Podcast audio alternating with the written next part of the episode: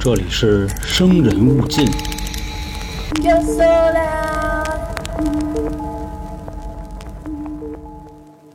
大家好，欢迎收听由春点为您带来的《生人勿近》，我是老航。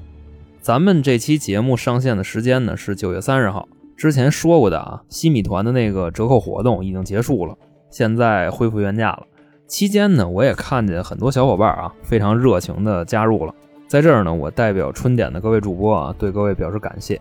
另外，承诺节目的加更啊，十月份就要来了啊，就累死我们就完了。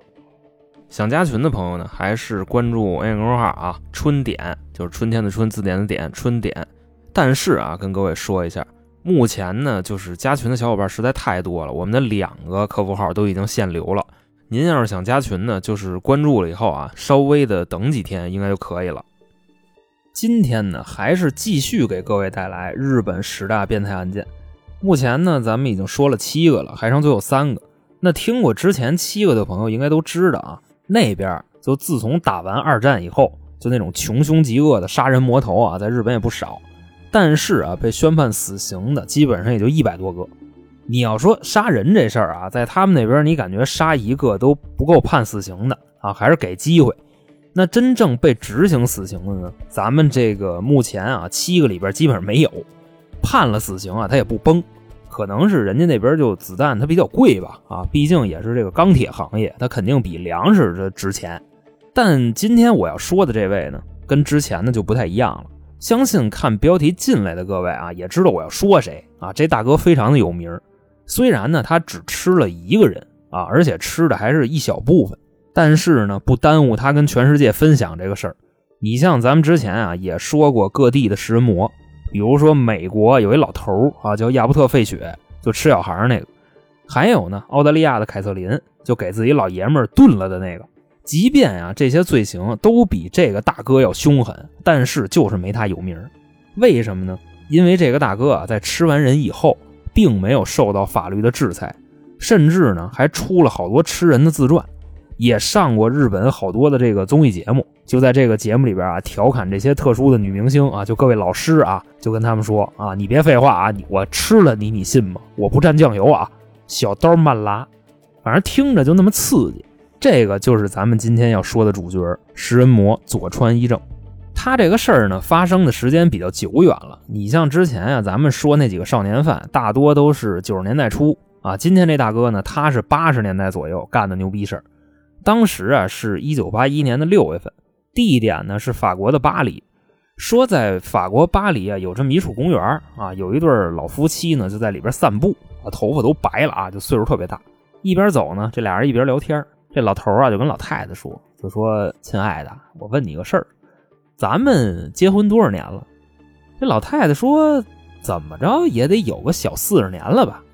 也是感慨啊，这么多年了，你还是这么浪漫啊，还管我叫亲爱的。这老头说：“是啊，叫不叫亲爱的叫什么呀？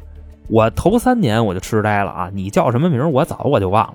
但是呢，我又不敢问啊，那可不就得叫亲爱的吗？”这老太太一听啊，挺感动啊，给这老头使一半啊，就摔那儿了。然后呢，这老头站起来就追啊，老太太就跟前面快。后来啊，这老两口子在公园里边闹累了，就跟那歇着。这时候呢，碰见一人提着个箱子，他走到一处比较偏僻的地方啊，就四周看看。这老两口子就跟那分析，哎，说这孙子怎么看着鬼鬼祟祟的呀？他要干嘛呀？这大早上起来的，反正就一直跟那看着。结果啊，这人把手里那箱子拽到草地里去，给撇了，然后就往外走。老两口呢就跟他说：“哎，先生，你那箱子就放那儿啊，你不怕丢啊？”就看这人这反应啊，刚才可能是没看见这个老头跟老太太的存在，结果呢，跟他这么一说话，就这人啊，嗖的一下就跑了。现在这老两口子傻了，说这人什么意思呀？啊，是不是别国的间谍在这接头啊？因为啊，那时候法国算一个移民国家，外加上时间是八十年代，而且说扔箱的这哥们儿啊，一看就不是法国人，他像亚裔，所以觉得不对就报警了。差不多呢，过了半个多钟头啊，这个法国警察到了，先是啊找这报案人，就这对老夫妻啊了解情况。他们说呢，今天早上有一人啊来公园里撇了一箱子，看着鬼鬼祟祟的。我们怀疑啊是来自这个大洋彼岸东方的间谍。这警察一听，好家伙，这要是间谍，我们可管不了啊！那你得找这个国家安全局。说那这人什么模样啊？就间谍？你们看清楚了吗？老两口子说呀，这人长得挺嘚儿的啊。首先他是个男的，好像是亚洲人，那个身高啊，大概也就一米五的个儿啊。这警察赶紧就拦着，行行行行行行行，我知道了，我知道了，二位啊，没有一米五的男的当间谍的。人间谍呀，最基本的要求就是长得掉人堆里找不着啊！您说这人特征太明显了，肯定不是啊！说这人干嘛了？就扔一箱子，没别的。老两口说没有。警察说那行了啊，那估计就是误会，那就收队吧。就在这个时候啊，从公园里边这个电线杆子后边，他猫着一个人，听见警察说收队了啊，这人过来了，就跟警察说：“哎，警官您好，我跟这个旁边我听半天了。”啊，我是这个公园里看门的啊。刚才呢，他们说的这人我也见过，今天已经是第二次来了。昨天呢，来的时候也是这个点儿，撇了一箱子走的。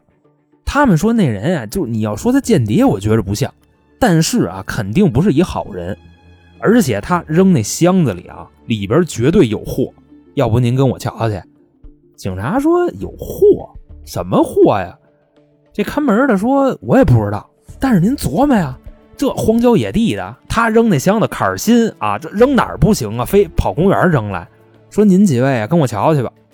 就说到这儿啊，这几个警察也是挺不乐意的，就跟着去了。到了公园的垃圾站啊，一眼就看那箱子了，是一个正常大小的行李箱。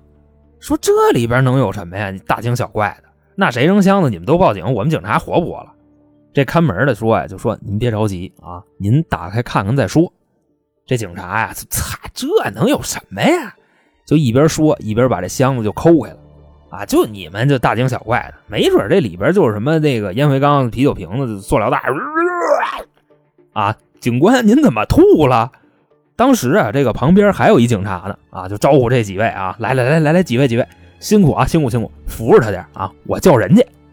从这个公园垃圾站跑到警车旁边，用那个手台就开始叫人。那说到这儿啊，这箱子里到底是什么呀？我估计啊，我刚一说箱子，你们就知道这里边是什么，对吧？没错，这里边就是你们想的玩意儿，而且呢，还给切成块块了啊，跟那个黄焖鸡似的。差不多呀，过了二十分钟，警局的这个支援到了，又来了好几个警察，拿着各种的家伙事儿啊，在附近取证。经过了一上午的搜索啊，不光这一个箱子。在公园的另外一个地方啊，他们又发现了一个一模一样的箱子。这回警察就有预期了啊！开箱子的时候也是啊，不是那么直接给周开，先是开一个小缝啊，拿眼睛往里瞄，基本上啊什么都没瞅见的那味儿就出来了。后续呢，把这堆乱七八糟的东西就都给拿回去了。另外啊，把这个报案的老两口和这个公园看大门的也都给请回去了。那就详细问问吧，这里怎么回事？后来这个老两口啊，描述了一下抛尸这哥们的长相，男性，亚裔，一米五，岁数不大，而且啊还有点谢顶，眼睛、鼻子、嘴分别长什么样，描述的特别细致，就等于说这哥们这模样啊，你打他旁边一过，长什么样，你看一眼就忘不了。后来呢，在公园附近啊，又找着几个目击证人，说这人啊是坐车来的啊，从哪儿哪儿下的车，顺着查呢，又查到了这个出租公司。找着了当天拉嫌疑人的出租司机，这司机呢就跟警察说啊，是有一人啊个儿不高，从这个哪儿哪儿打的车到的这个公园，而且我为什么对他印象很深刻呢？他拿那个箱子上车的时候啊，差点给自己他妈下线给挑了，那叫一费劲啊！当然啊，这个箱子里是什么，出租司机也没问。另外一边呢，再说啊，就现场找着这俩箱子，一掀开，里边其实都是切好了的尸块。啊，拿出来一拼啊，这两堆啊铺一张报纸给拼好了，发现是同一个人。这死者呢是一个女的，看面相二十多岁，金发碧眼啊，就是黄头发闭着眼，肤色呢也比较白，能判定啊肯定是欧洲人。另外说这个面部啊，就这张脸上没有鼻子，让人给切下去了。嘴呢感觉豁了那么一块啊，拿走了一点。虽说是这个面部啊遭到了一些破坏。但是啊，凶手的目的肯定不是毁容，而且呢是可以根据尸体的面相找尸源的。另外说啊，这个人的死因应该是被枪打死的，因为他后脑的位置啊有弹孔。再看这个尸体的其他部位呢，首先没有胸啊，但不是你们想象的微乳啊，发育不好什么的，不是。他的这个胸是让人拿东西给割下去了。再往下看啊，肚脐眼往下，膝盖往上这一节子没有，等于说这部分是让人给摘了。警察呢当时就特新鲜，这怎么跟那个黑色大丽花有点像啊？啊，拦腰给切了。但你反过来一想，这身上摘走的这玩意儿啊，它能干嘛使呢？这就很邪恶啊！胸摘了，然后把下边也摘了，难不成玩呢？啊，这不能细琢磨了啊！主要是你说这玩意儿你玩你玩不了几天呀，这不都臭了吗？这几个警察就在屋里胡说八道啊，就一边分析一边说这斜的歪的。后来啊，过了没几天，这人找着了。你想啊，一个二十岁的成年男性，身高一米五，主要呢是他在欧洲。你想那边的人一个一个骚高闷壮的。所以说啊，这个体格子特别好找。你不像咱们这块啊，这个不逗啊。咱们国家的成年男性平均身高一米六七，那等于说这街上有多少一米八的，就有多少一米五的。所以说啊，这个男的一米五不是什么特别不可思议的事儿。但是啊，这哥们儿是在欧洲，所以直接就找着他了。他呢叫佐川一正，咱呢也不用卖关子啊，就是他。当时啊，这人在巴黎上大学，外加上的这个死者，就这女孩啊，是个荷兰人，当时还是佐川一正的同学，也是啊，通过各种的证人，外加上出租司机提供的这些线索，基本上啊，警察直接就可以确认啊，过去掏人去了。那时候呢，先是说去学校里抓，但是呢，因为学校里人多，外加上啊，这哥们干的这个事儿，感觉就去学校抓容易出事儿，所以呢，就等他在家的时候，警察就过去了。到那儿啊，也是先敲门，这门一开，门口站着一位。从这个体型来判断啊，应该就是佐川一正本人。警察说，现在怀疑啊，你跟一起杀人碎尸案有关啊，跟我们回去吧，就协助调查去吧。这佐川一正呢，一句废话都没有，直接跟着警察就去了。在路上的时候啊，他坐那警车后排，几个警察跟那还分析呢，就是他吗？就这体格子啊，一米五都不到一百斤，他弄得动吗？这佐川一正啊，在后边就这么坐着，听见了。哎，警官，警官，咱别瞧不起人行吗？是我啊，就是我，我都我干的，一点都没扛啊。在路上其实就开始说了，但是啊，就即便他这么说，这几个警察还是有点半信半疑，觉着这本案啊，就算是有他，肯定还有别人。不过呢，到了警队也是直接给他关起来了。再说另外一边啊，现场还有一波警察呢，就跟他们家搜集证据。先是啊，发现了一杆步枪。这块咱也不墨迹啊，根据当时死去女孩后脑的那个弹孔去判断啊，杀人的凶器就是这把枪。另外还说什么呢？在佐川一正家的冰箱里头啊，发现了一堆熟食，就什么晾肉啊、小肚什么的。提鼻子一闻啊，已经有点味儿了，但是啊，看这个卖相看不出来是什么肉。就在这个时候啊，冰箱里边发现了个奶奶啊，就是女性的奶奶。咱们刚才说过啊，这个死者的胸是被割下去的。那你们说这冰箱里它是什么肉啊？啊，反正这几个警察也没尝啊，就直接都给拿回去了。找这法医一化验就是人肉，那就甭说了啊。算上之前的这具尸体应该是凑齐了。这孙子他也不是跟警察原先想的似的啊，就把之前拿走那些玩意儿啊做成这个好东西了啊，供自己娱乐消遣。他没有，他都是给弄熟了。其实一想到这块啊，警察又觉得不对了。他没事他给他弄熟了干嘛呀？啊，是说弄熟了它好存吗？它不臭，反正没想明白。后来啊，又把这些东西就这一块一块的啊，和在公园里找着那些尸体就那一堆啊，就往地下铺一报纸，然后这几个人就跟那拼。你们就琢磨那场景啊，就真的不好弄。主要是它有生的，有熟的啊。你想，你吃黄焖鸡，我给你扔半只，然后那半只放那，你能拼得上吗？对吧？等于说呢，这几个警察也是拼了半天，最后给拼上了，发现呀，还少了点东西。首先呢是这个鼻子没找着，然后啊这个女孩的这个胸啊就奶奶啊就找着一个，屁股也缺一半。这警察就分析说这怎么意思？这是送邻居了啊，还是给扔别的地方了？反正啊就直接过去问他去了，就说这女孩这胸啊还有一半这屁股蛋子上哪儿去了？还有鼻子啊这些东西在哪儿？佐川一正啊这时候直接啊面向警察拍了拍他那肚子，警察说你什么意思呀？他就跟警察说：“呀说你琢磨呀，我都弄熟了，他还能去哪儿啊？对吧？那当晚饭了呗。这有什么可新鲜的呢？这几个警察当时反正就搁那儿了，就你看看我，我看看你，心说眼前这人啊，可能是不太正常，就问他：“哎，你是有什么毛病吗？就心理生理这一块，怎么了你？你嘛吃人啊？”这佐川跟警察说：“我有什么毛病啊？啊，我不就吃了几口吗？另外啊，我惦记吃它可不是一天两天了。我跟你们说一下这怎么回事啊？看你们能不能理解我。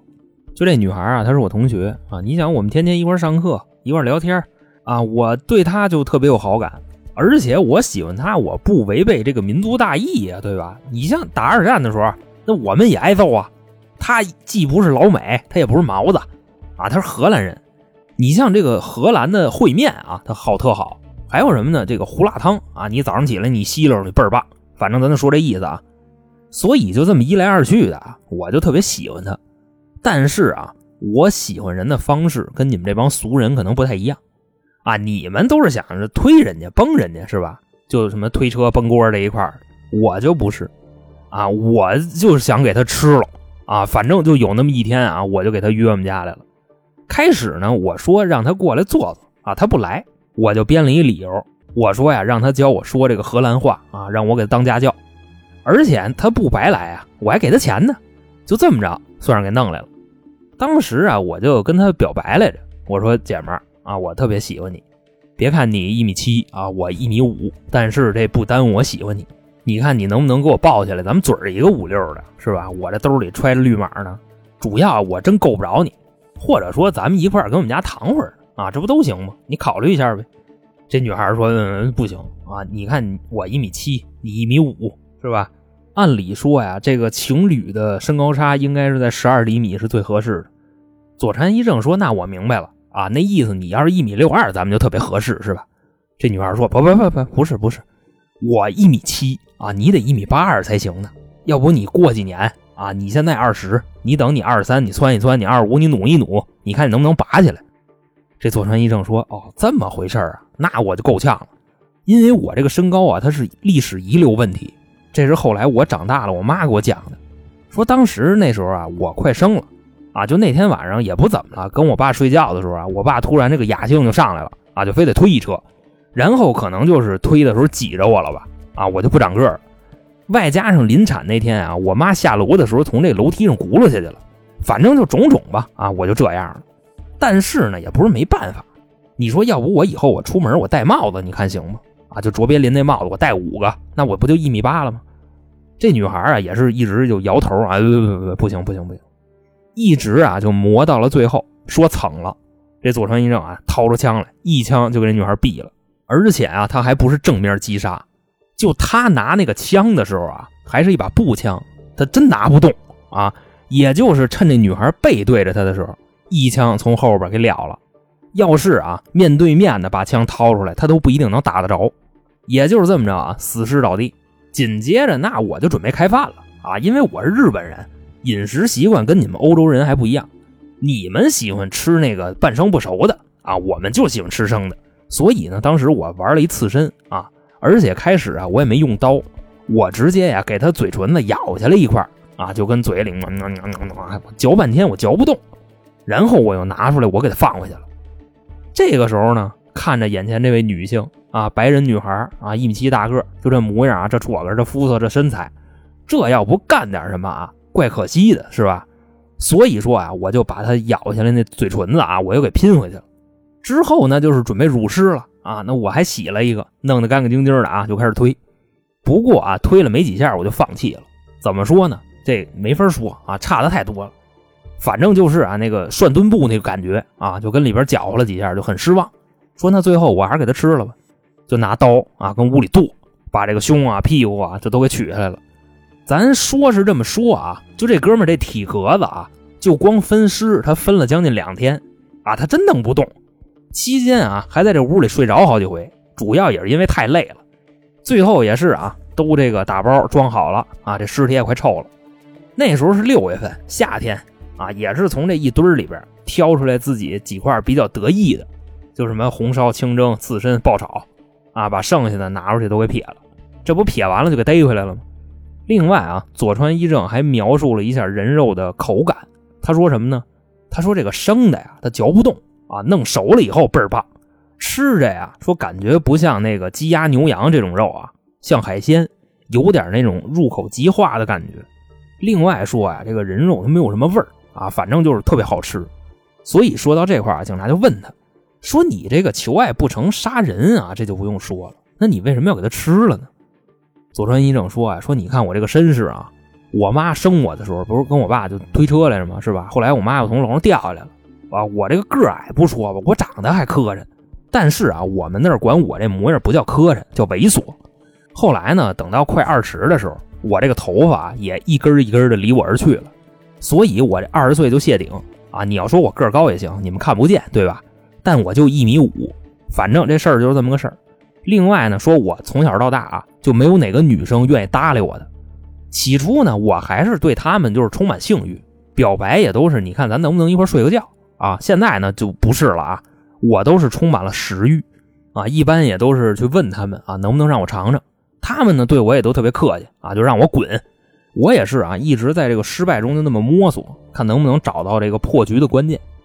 警察就说：“你既然有这种思想，那你这是头一回吗？”佐川说：“应该算吧。啊，之前在日本的时候，我也看上一姑娘，是个欧洲人。有一天呢，我拿着刀我就找她去了。啊，我让她跟我在一起。”她对我的这个态度啊，跟别人就很不一样啊！别人都是让我滚，她是给我打了啊，然后报警了。后来呢，我爸就跟我说：“说你这样不行啊啊，那你出国深造去吧。”等于说啊，这回应该是第一次成功。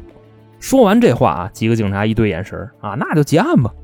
另外呢，再告诉大家一个消息啊，这法国没有死刑，所以啊，佐川一正当时呢也都是在监狱里待着，直到后来佐川一正他爸来法国。花重金请律师，把他这官司啊给打成了精神病。那时候呢，法国的司法部门一看，说那精神病要不就算了吧，啊，遣返吧。而且其实啊，他这事儿特乱。首先呢，死的是个荷兰人，然后是在法国被人弄死的，凶手是个日本人，等于呢，他这个算是多国的司法部门联动啊，他这个中间漏洞就会很多。因此啊，这个佐川一正就被遣返到日本了。不过这个律师啊，在法国给他定义成精神病了，所以佐川一正回来的时候啊，也没有牢狱之灾啊，关的是精神病院。但后来呢，日本的精神病大夫给他做了一测验，是什么呢？就找了一浴缸，把水灌满了，旁边呢有一个盆，还有一个勺，跟他说啊，用最快的速度把这个浴缸清空。啊，真的朋友们啊，这要搁你们，你们怎么选？这佐川一正呢就过来了啊，他把那塞子给拔了，这浴缸里的水呲儿就放干净了。这大夫一拍腿啊，这高了啊，这真牛逼啊，这个比我还聪明呢，这完全正常啊。说你别跟我们这儿待着了，你该回家了。等于说啊，佐川一正从那时候开始他就回归社会了。要不说为什么这么有名呢？就杀人、碎尸、吃人，还没受到法律的制裁，这样的人啊，全世界也没几个。另外再说啊，他爸是干嘛的？有这么大势力，能把他从法国给弄回来。他爸呢，当时是一个日本的企业家，家里买卖挺大的。你想啊，他八十年代就去法国留学了嘛，所以这个家底儿应该是非常厚。不过等他回来以后啊，日本的媒体可没饶了他，就发新闻说啊，佐川一正这人臭不要脸啊，在法国给人荷兰姑娘吃了，吃完以后呢，在法国服刑，后来被他这个混蛋老子花钱给弄回来了。后经日本权威精神病机构鉴定啊，这人一切正常，等于说就是一臭变态。外加上啊，他们一家子没羞没臊，你就想啊，他爸跟日本还有企业呢。就这舆论一起来啊，全日本对他们家那公司一律抵制，等于说呢，佐川一正回国没多长时间，他们家就破产了。后来呢，佐川一正自己就开始写关于吃人的这段经历啊，给写成故事小说了，卖的还挺好。外加上啊，当时在日本有好多这个综艺节目，为了收视率，还请他当过嘉宾。就在节目里呢，佐川一正啊，冲这个特殊的日本女演员啊，就这些老师们啊。什么这个花老师、波老师、吉老师、三老师啊，就调侃他们，就吃了你们，你们信吗？自身不沾酱油。反正啊，这个老师们也是就拿人钱了啊，不敢骂他。你说就光吃人，再遣返回国，他不可能有这么大名气，就是因为他写书，还有这些媒体找他，等于说啊，这人后来在日本都成了吃人教父了。不过有好消息是什么呢？就是这人在日本过得并不好。我看过那个前几年采访他的视频。就他们家跟个仓库似的，反正挺破的。而且呢，他也没法兴风作浪了，因为这人现在六十多了啊，那就活着呗，那就。其实啊，这种人啊，也就是在日本，你像在咱们这儿啊，好多艺人出事都全平台封杀，你就更别说让他露面出书了。另外还有什么呢？这个人写过关于十八本他吃人的书，不管啊有没有翻译，我都不希望我的听众朋友们啊去买他的书。你像他的那个书在日本还是畅销书，我也不知道买他书这帮人都怎么想的，花钱供养食人魔啊！反正我是不希望你们给他贡献一毛钱，甚至啊连这个免费的电子版都别看啊，爱写什么写什么，你那一个点击一个流量都不要给。那么好，这个就是在日本臭名昭著的食人魔佐川一正，在这儿呢就给各位讲述完毕。在节目的最后呢，跟大家介绍一下近期台里的情况啊，因为有很多新朋友不了解我们。目前呢，我们有三张专辑，除了您现在听的这个啊，还有两个其他的，也是咱们台的原班人马。一个叫三角铁，主要分享一些我们在生活中有意思的经历。另外呢，还会经常请一些嘉宾啊，擅长特殊领域的，比方说男女情感啊、风水算命啊、孩子不孝啊、爹妈胡闹啊，大概就这类题材。还有一个呢，叫开卷无益，说的呀，主要是我们看完一些名著，产生了好多歪七扭八的想法，绝不是一板一眼的点评啊，更像是趣味的解读。所以喜欢我们的朋友呢，建议各位三张专辑也都听一听。还希望各位加入我们的新米团，您加入了以后呢，就可以收听以上三张专辑的所有抢先听内容。除了这个呢，我们还有一个小店。里边啊有好多不错的商品，都是娇姐精心挑选的。女孩子挑的嘛，东西肯定是面子里子都有啊。各位可以点击主播头像，然后从电商小铺那块进去，看看里面有没有自己需要的啊，买点。另外呢，如果您希望跟我们互动啊，投稿啊，跟主播聊天啊，再或者说收听下架的节目，欢迎关注微信公众号“春点”啊，就是汉字啊，春天的春，字典的典，春点。这里边啊有进群的方式和一些下架的节目。那行，今天就这么着。我是老航，我们下期再见。